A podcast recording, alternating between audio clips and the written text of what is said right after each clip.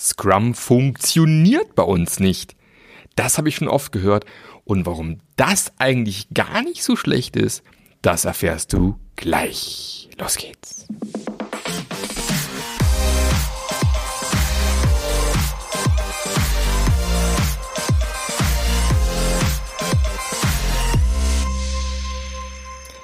Hallo und herzlich willkommen zu einer neuen Episode vom Passionate Scrum Master Podcast. Mein Name ist Marc Löffler und ich bin Scrum Master Mentor, helfe dir als Scrum Master zu einem noch geileren Scrum Master zu werden. Ist doch was. Und tatsächlich endlich mal wieder in meinem Büro und äh, nicht irgendwo unterwegs. letzten fünf Wochen waren schon wieder ziemlich turbulent, wobei ich tatsächlich heute Abend schon wieder Abreise Richtung Hamburg, bin dann zwei Tage in Hamburg, um ähm, ein paar Leutchen mein Passion-Modell nahezubringen. Und so ein bisschen geht's eigentlich auch darum heute, um dieses Passion-Modell, so indirekt vielleicht. Aber ähm, ja, ich, ich, für mich war so ein bisschen der Aufhänger für heute, für die heutige Episode, ist so, so, ein, so ein Ding, wo mich, weiß ich nicht, zur Zeit so ein bisschen stört, so ein bisschen Aufhänger auch manchmal ist. Ähm, die Suche nach immer mehr, noch weiteren schönen Tools und so weiter und so fort.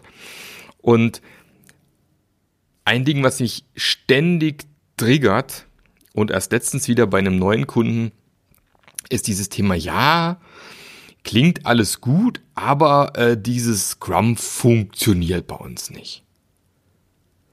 Und dann denke ich mir immer, ja, ist doch gut. Und dann gucke ich mal an, wie ist gut. Ja, super, warum funktioniert es denn nicht? Ja, ähm, bei uns funktioniert es nicht, weil wir haben ja hier drei Projekte parallel. Und dann habe ich ja hier drei Dailies, drei Sprintplanes, drei Retros.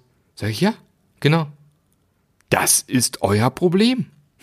ja. Es gibt eine andere Podcast-Episode, habe ich es auch schon mal gesagt. Äh, Scrum und Agilität lösen keine Probleme. Null. Gar keins. Also wenn du glaubst, du kannst Scrum einführen und dann plötzlich ist alles gut, nein. Einfach dann zu Kanban wechseln, dann wird's besser? Nein. Es wird nur dann besser, wenn man aufgrund der Erkenntnisse, die uns dann eben Scrum und Kanban und andere agile Methoden liefern, dann auch ans Handeln kommen. Und wenn ich eben im ersten Schritt bemerke, äh, Scrum funktioniert bei uns nicht, dann liegt es eben häufig daran, dass ihr Dinge macht, mit denen ihr ganz dringend aufhören solltet. Und gerade dieses erste Thema, was ich gerade angeschnitten hatte, ja, wir sind ja hier äh, Matrix-Organisation, wir haben Tagesgeschäft und dann haben wir hier verschiedene Projekte, wo wir mit unterstützen müssen. Boah, das nervt, ich bin mittlerweile in drei Dailies drinne. Äh, das ganze Scrum-Thema, ich komme gar nicht mehr zum Arbeiten. Ja, das ist euer Problem. Und genau an dem Thema solltet ihr dringendst arbeiten. Es macht keinen Sinn, als Person in zig Projekten parallel zu arbeiten. Es ist einfach eine Verschwendung von Lebenszeit. Warum? Das Ding ist, man weiß ja heute schon, also kann man kann ich habe letztens irgendwo nachgeschlagen, ich glaube im, im, im Buch ähm, hier von Jeff Sutherland, Scrum Doing Twice the Work in Half the Time, hat dann auch eine schöne Grafik mit drinne und nochmal schön erklärt. Wenn ich in mehr als zwei Projekten parallel, also zur gleichen Zeit arbeite, dann habe ich faktisch mehr Verlustleistung als Arbeitsleistung. Das heißt, mein Arbeitgeber bezahlt mich für das Projekt-Switching. Ich habe Umrüstzeiten in meinem Kopf. Wenn ich in eine Produktion reingehe, ist es gleich jedem klar, da steht eine Maschine, wenn ich diese Maschine jetzt dreimal am Tag umrüste, dann kommt irgendwann mal der Meister der Produktion und haut mir eins über, weil er sagt, hallo, die Maschine muss laufen. Wir können nicht dauernd die Maschine umrüsten. Aber in unserem täglichen Doing, oder täglichen Arbeit, scheint es ganz normal zu sein. Ja, dann machen wir halt das und das. Hat ja auch immer schon irgendwie funktioniert. Das ist, haben wir schon immer so gemacht. Boah, ich kann es nicht mehr hören. Hm, ist ja alles richtig.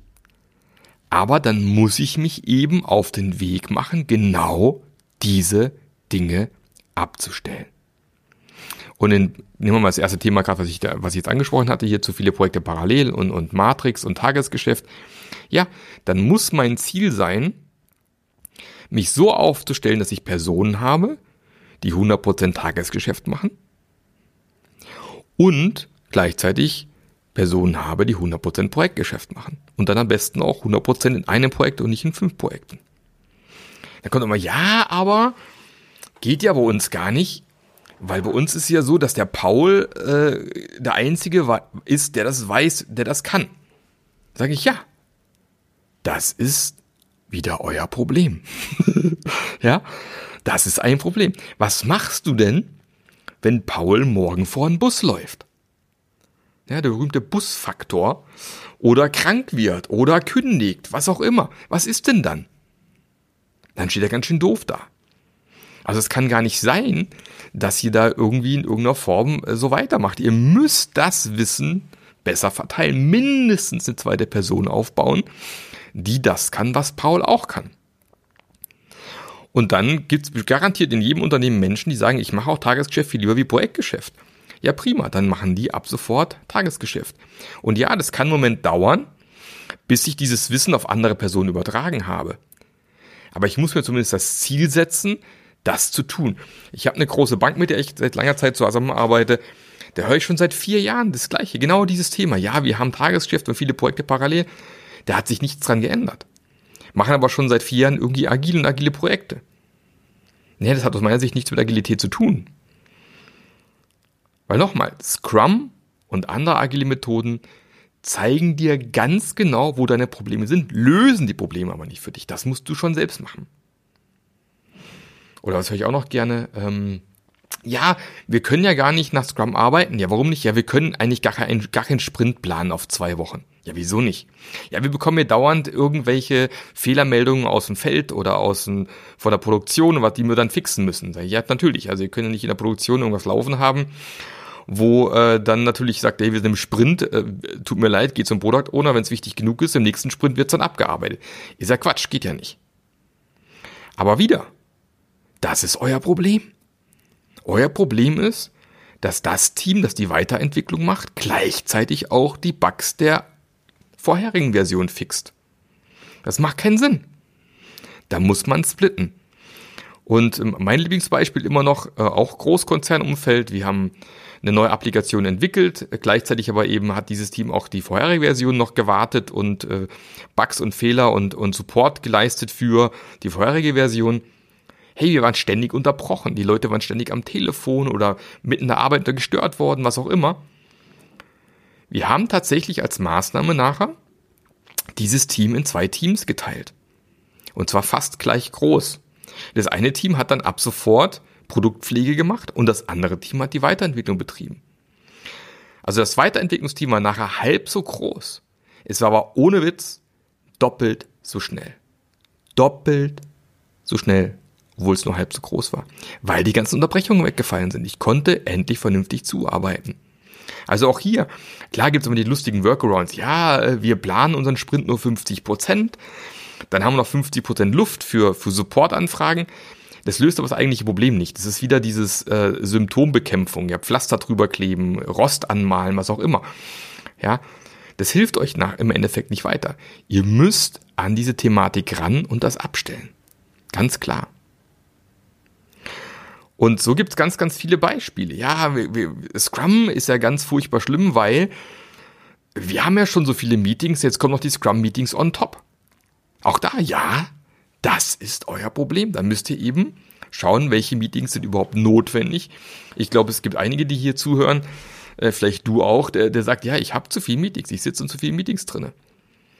Und wer schon mal irgendwo im Engineering, in, in der Informatik gearbeitet hat, und weiß, wie das funktioniert.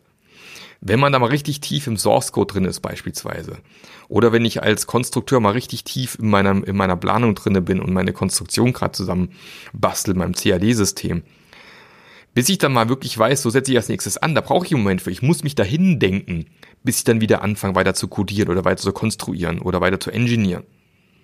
Und dann gibt's ein Meeting. Und dann kommt ein Anruf. Und dann muss ich das Projekt wechseln, was auch immer. Wenn ich da wieder an diesen Punkt hin möchte am Ende, wo ich zuletzt gewesen bin, das dauert einfach unglaublich viel Zeit. Das ist alles Verlustleistung, die man nach dem System hat. Und deswegen auch da ultimativ dann müssen wir das ändern. Also immer dann, wenn du das Gefühl hast, Scrum können wir hier gar nicht machen, weil, dann ist das Weil dein Problem. Und dann musst du an diesem Weil arbeiten, das Ganze abstellen. Sonst hilft dir alles nichts. Für mich ist immer im Kern, und das ist auch in meinem Pash-Modell der Kern, wenn ich agil arbeiten möchte, wenn ich Agilität im Unternehmen einführe, wenn ich nach Scrum arbeiten möchte, dann muss mir ein Ding ganz klar sein. Und es ist, ich brauche den Willen zur Veränderung. Wenn ich keinen Bock habe, mich zu verändern, wenn alles so bleiben soll, wie es ist, oder ich immer Ausreden finde, weil wieder irgendwas nicht funktioniert oder weil irgendwas so nicht geht, dann wirst du einfach nur total unglücklich werden mit Agilität. Weil es ist wie so eine böse Schwiegermutter, die dauernd aufs Butterbrot schmiert, was alles nicht funktioniert.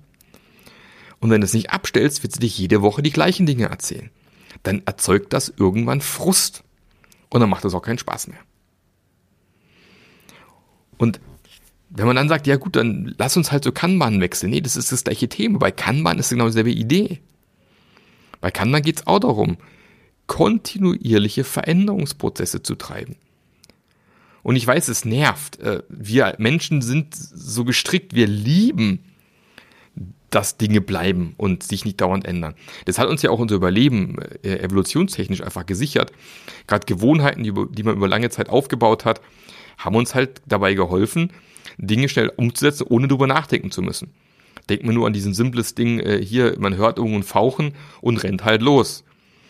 Wenn ich da erst mich umdrehe und überlege, hm, was hat da wohl so gefaucht? Also der Vorfahrer wurde vermutlich gefressen. ja?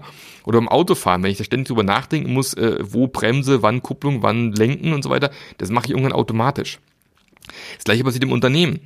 Ich habe einfach diverse Gewohnheiten, Mechanismen mir erarbeitet, wie ich meine Arbeit quasi äh, gestalte. Und das sind meine Gewohnheiten. Und wir alle wissen, Gewohnheiten abzustellen ist jetzt nicht so furchtbar leicht. Und in meinem Buch habe ich dazu auch ein kleines Kapitel zugeschrieben, auf Seite 70 zum Thema Gewohnheiten. Und äh, da so ein bisschen beschrieben, wie ich das Ganze eigentlich machen kann, umsetzen kann, wenn es darum geht, neue Gewohnheiten zu schaffen also Veränderungen zu initiieren, die vielleicht, äh, wie soll ich sagen, ähm, ja, die man vielleicht haben möchte, aber muss sich auch da mal klar machen, eine neue Gewohnheit muss natürlich auch irgendwo in Form attraktiv sein. Deswegen gibt's auch diese, äh, wie viele Punkte sind es denn hier? Vier Punkte, genau. Also die neue Gewohnheit muss schon mal offensichtlich sein. Das heißt, man sollte neue Gewohnheiten und neue Dinge, die man ändern möchte, im besten Falle ähm, an eine bereits bekannte Gewohnheit beispielsweise irgendwie anschließen. Also zum Beispiel direkt nach der Frühstückspause in der Kaffeeecke das Daily starten, dass man einfach Verbindungen herstellt. Oder bei mir ist es so, ähm, ich gehe morgens eben immer runter kurz äh, in, in, in die Praxis meiner Frau, da mache ich dann ein bisschen mein Morgentraining. Jetzt will ich eine neue Gewohnheit hinzufügen, ähm, ein bisschen Meditation, dann baue ich das einfach hinten dran, weil das dann eben miteinander verbunden ist und ich mir einen neuen Anker suchen muss beispielsweise. Dann ist halt wichtig, dass diese neue Gewohnheit auch möglichst attraktiv ist. Weil wenn sie nicht attraktiv ist, dann habe ich da auch keinen Bock, die zu machen. Oder es muss zumindest ein positiver Effekt langfristig irgendwie da sein. Dann soll die zumindest im ersten Schritt auch eher einfach sein. Also es gibt ja die lustigen Geschichten, Leute, die anfangen mit Joggen, die sollen sich abends schon mit Joggingklamotten ins Bett legen und dann die Jogging-Schuhe schon direkt vors Bett stellen, dass sie quasi direkt eigentlich loslegen müssen und nicht sich erst anziehen müssen oder einen inneren Schweinehund überwinden. Oder wenn ich regelmäßig Saxophon spielen möchte, hilft Saxophon ständig aufgebaut stehen zu haben, dass ich nicht erst aufbauen muss. Oder Gitarre steht halt einfach schon mal da. Das sind solche Sachen, also je, je kleiner der Energieaufwand ist, den ich halt brauche, um neue Gewohnheiten zu entwickeln, umso besser. Ja? Und im Endeffekt muss so eine neue Gewohnheit in irgendeiner Form befriedigend sein, dass ich eben am Ende auch dranbleibe. Also es können solche manchmal solche Kleinigkeiten sein, dass ich so einen Kalender habe, immer so ein Kreuz mache und merke, hey, wieder ein Kreuz dabei. Jetzt habe ich 100 Mal, habe ich es geschafft und solche Sachen. Ähm, so Dinge im Endeffekt helfen, neue Gewohnheiten aufzubauen. Aber das ist nur mal so ein kleiner, kleiner Ausschnitt auch aus meinem Buch, die Scrum Master Journey, wo ich so ein paar Dinge beschreibe, wie man Veränderungen initiieren kann im Unternehmen. Aber ähm, egal wie ultimativ, ist es nun mal so. Man kann und darf nicht erwarten, dass man agile Methoden einführt Und dann bleibt alles, wie es ist. Also man wird Dinge ändern müssen. Und ich beobachte auch oft, dass dann, ja, ja, müssen Dinge ändern. Und sobald es aber dann um die eigene Person geht, ja, äh, äh nee, bei, bei mir äh, nicht. ja, ja, also in der Geschäftsseite, die müssen mal dringend das und das anders machen und wir brauchen mal dringend die und die Infos. Ja, ja, alles gut. Und bei dir müssen wir das ändern. Ja, nee, also äh, das ist ja eigentlich auch gut, weil das brauchen wir ja auch und eigentlich können wir das gar nicht anders machen und so. Ja, ich weiß. Aber das ist doch der Grund, warum ihr an dem Punkt seid, wo ihr jetzt gerade seid, oder nicht? Oder nicht? Ähm, ich bin jetzt bei, bei also ich habe schon mehrfach erleben müssen, diese Wissenssenken ist so ein Thema, Busfaktor, gibt nur eine Person und der Druck ist ja so hoch und dann können wir ja nicht noch eine zweite Person aufbauen. Ja, aber irgendwann mal kommt der Punkt. Und wenn er erst in zehn Jahren ist, irgendwann kommt der Punkt, dass die Person verlässt das Unternehmen. Geht in Rente im, im, im Besten. Also das ist zumindest mal, dann ist irgendwann der Punkt, da geht es gar nicht mal anders. Geht dann irgendwann in Rente. Oder wird schwer krank oder was auch immer. Was machst du denn dann? Und wir Menschen sind hervorragend darin, kurzfristig zu denken, wir sieht man auch gerade beim Klimawandel, und langfristige Dinge einfach aus den Augen zu verlieren. Und somit immer diese akuten Dinge zu machen. Ja, jetzt aber der Kunde ruft an, ist ganz dringend, müssen wir ganz dringend bearbeiten. Ja, ist richtig. Aber wir dürfen gleichzeitig nicht vergessen, dass sie auch ein paar Dinge anpacken müssen, die anders machen. Und mein Vorschlag ist, bitte ändert nicht alles auf einmal. Pickt euch ein Ding raus wo es weh tut. Und überlegt euch, auf der Skala von 1 bis 10, also nehmen wir mal an, wir nehmen wieder das, dieses Beispiel von, äh, wir sind alle in zu vielen Projekten parallel. Ja. Dann ist doch vielleicht das Ziel, die 10, wenn wir auf die 10 kommen irgendwann, ja, dass alle möglichst zu 100% nur in einem Projekt arbeiten. Jetzt ist es vielleicht aber aktuell so, dass man vielleicht in vier oder fünf Projekten arbeitet. Wir sind also relativ weit weg von der 10, vielleicht eher auf einer 2 oder auf einer 3.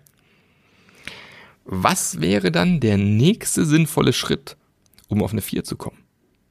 Also ihr müsst nicht sofort auf die 10 springen. Aber was ist schon mal, wenn es, ihr müsst so eines Zielbild mal definieren, da wollen wir irgendwann hin. Tagesgeschäft vom Projektgeschäft trennen oder Anzahl Projekte parallel reduzieren, was auch immer. Das ist, das ist unser Zielbild. Dann eine Einschätzung, wo man vielleicht gerade ist. Und sich dann überlegen, was ist denn der nächste sinnvolle kleine Schritt, den wir jetzt gemeinsam machen können. Und damit anfangen. Und dann wieder eine Schleife drehen, gucken, hilft uns das? Wenn nein, abstellen. Wenn ja, super beibehalten. Nächsten Schritt machen auf die fünf. Und so Schritt für Schritt neue Gewohnheiten schaffen, neue Dinge ändern und euch auf den Weg machen. Weil ich weiß, dieser Berg ist erstmal riesig. Und ich sehe es auch gerade bei, bei, bei diversen Kunden, wo man dann echt viele, viele Baustellen sieht.